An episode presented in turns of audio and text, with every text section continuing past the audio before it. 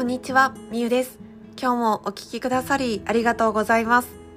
このラジオでは、ヨガインストラクターとして働く私が、様々な夢を追いかけ、仕事や事業、暮らしを通していた経験や言葉を声の日記として発信しています。ぜひあなたの夢や日常も振り返りながら聞いていただけると嬉しいです。さあ今日の配信はちょっと3日ぶりぐらいになってしまいました2日に1回配信をしているんですけれども時間が空いてしまったのは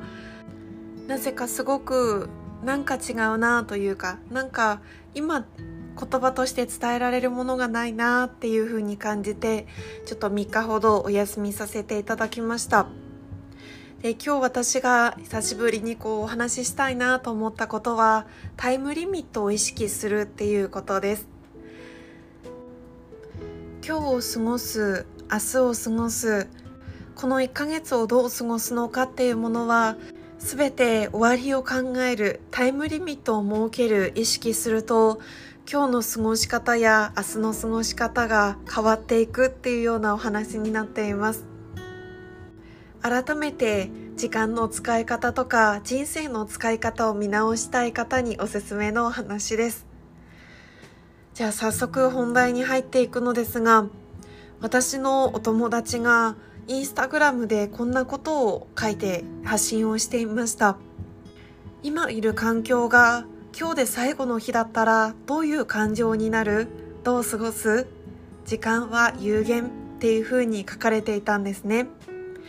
でその彼女は今いる環境でこのメンバーでお仕事をできるのがあと20日っていう期限があるそうです。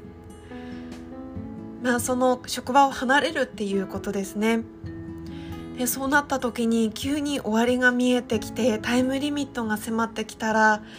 今いるこの環境とか仕事がすごい大好きな場所だったんだ大好きな人たちだったんだ大好きな仕事だったんだっていうことが改めて気づけたっていうふうに言っていました。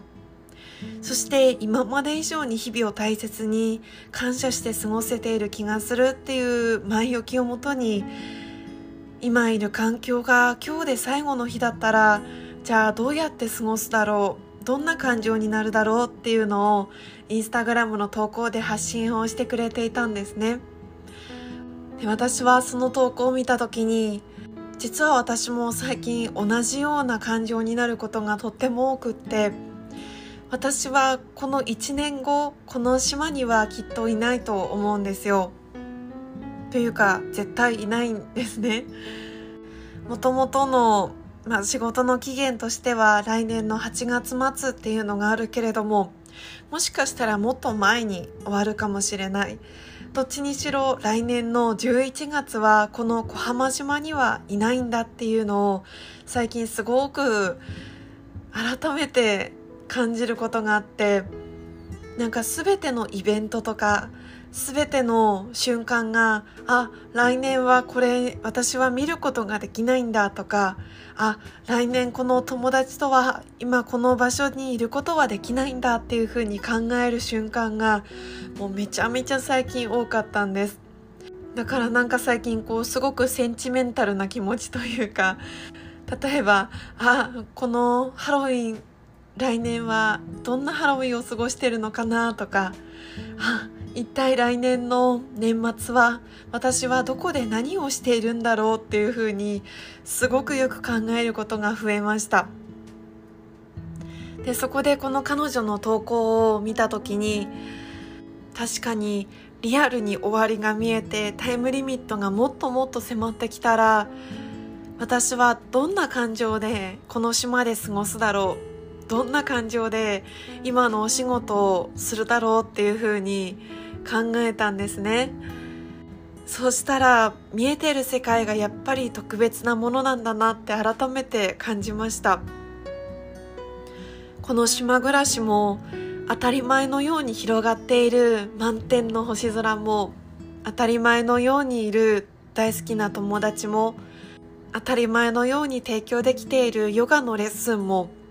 全てが当たり前じゃなくなる終わりが見えた瞬間にいかに今いる環境が今一緒に過ごしている人々やお仕事がどれだけありがたくて自分にとって大切なものなのかっていうのがもうありありと感じるんですよね。ある意味そう思えている環境とか人とかお仕事に今関われている出会えているっていうのってもうものすごい幸せなことだなっていうふうにも感じましたあなたもぜひ考えてみてくださいあと1ヶ月で今のお仕事が終わるとしたらあと1週間後にこの地を去るとしたらとかもっと急で言うと今いる環境が今日で最後の日だったらどういう感情になりますか？そしてどう過ごしますか？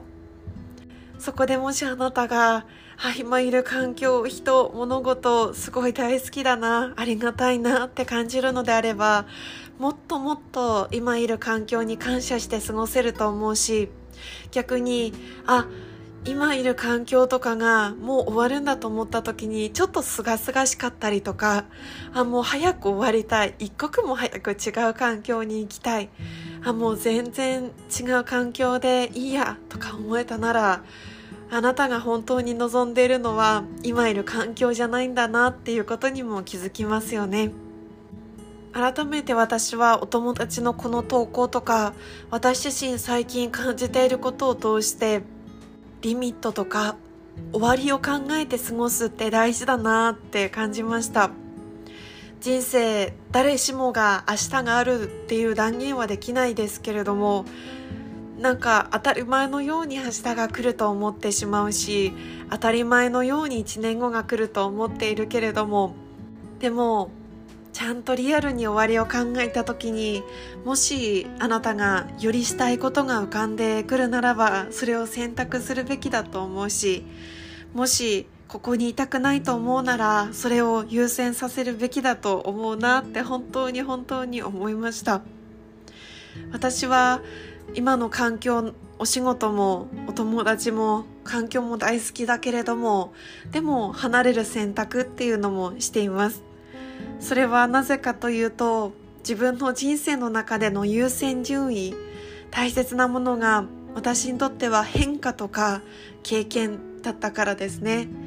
これは私もなんかこうバーッと書き出したから分かったことです。自分にとって人生で大切なものって何だろうって思った時にやっぱり安定安心っていうよりも私にとっては変化とか気づきとか経験とか新しい出会いだったんですよね。だからこそ私はいくら